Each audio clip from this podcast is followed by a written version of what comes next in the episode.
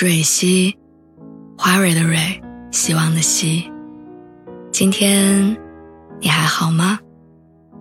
你可以在微信公众号和微博中搜索“蕊希”，每天晚上我都会用一段声音陪你入睡。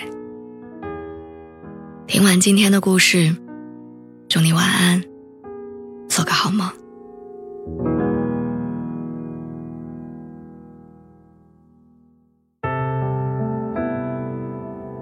暧昧上头的那一刻，像极了爱情。两个人可以彻夜聊天，可以找一个蹩脚的理由相约出游，却永远少一个牵手拥抱的身份。所谓暧昧，就是有了恋爱的感觉，但没有恋爱的关系。朋友和一个男生相识一个月，在见了几次面之后，成功进入暧昧关系。新电影上映。男生会找借口约朋友一起看电影，再送朋友回到家楼下。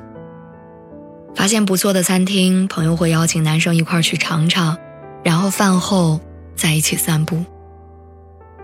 两个人频繁的聊天，分享生活中的小事儿，无论是粉色的云朵，还是某天睡过头。听到他们成为恋人的消息，我很意外，因为前一天朋友还不确定自己是不是真的喜欢他。但在浪漫氛围的推动下，暧昧关系的两个人心照不宣地牵起了对方的手。但相恋一个月之后，他们分开了。确定恋爱关系之后，朋友发现男生很容易情绪化，两个人常常因为一些小事冷战。更让他不能容忍的是，男生缺乏主见，在很多事情上随波逐流。面对暴露出来的问题，朋友没有办法包容对方的缺点，这也让他意识到自己完全没有做好成为他女朋友的准备。说白了，他对这个人的好感，并没有达到喜欢的程度。男女之间的暧昧周期一般不会超过两个月，两个月之后，通常会迎来两个人截然相反的结局：一是挑明关系成为恋人。而是终止暧昧，成为路人。能产生暧昧关系的两个人，大概率是彼此心生好感的，而这份好感能否上升到喜欢，却是另一件事儿。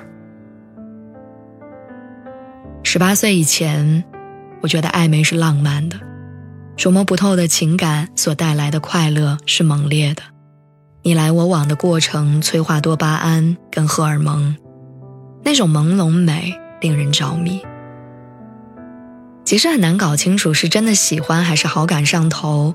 但比起错过的遗憾，我们都更愿意赌一把。回头看这个问题，我仍然能够理解十八岁以前的想法。那个时候，我有大把的时间精力去爱去恨，感情讲究你情我愿，多探索几分也未必是坏事儿。现在的我经历了几段感情，更明确的知道自己想要什么。维系人际关系、打拼事业、认真生活，占据了很多精力。我很难像以前一样花大量的心思去认识很多新的人，再慢慢磨合。如今面对暧昧，我找到了新的答案。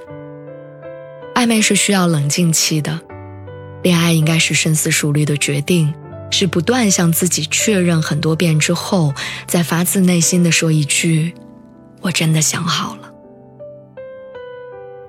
需要确认的问题有很多。你做好了跟对方一起生活的准备吗？你能够忍受对方某些缺点吗？你能承担另一半该承担的责任吗？如此。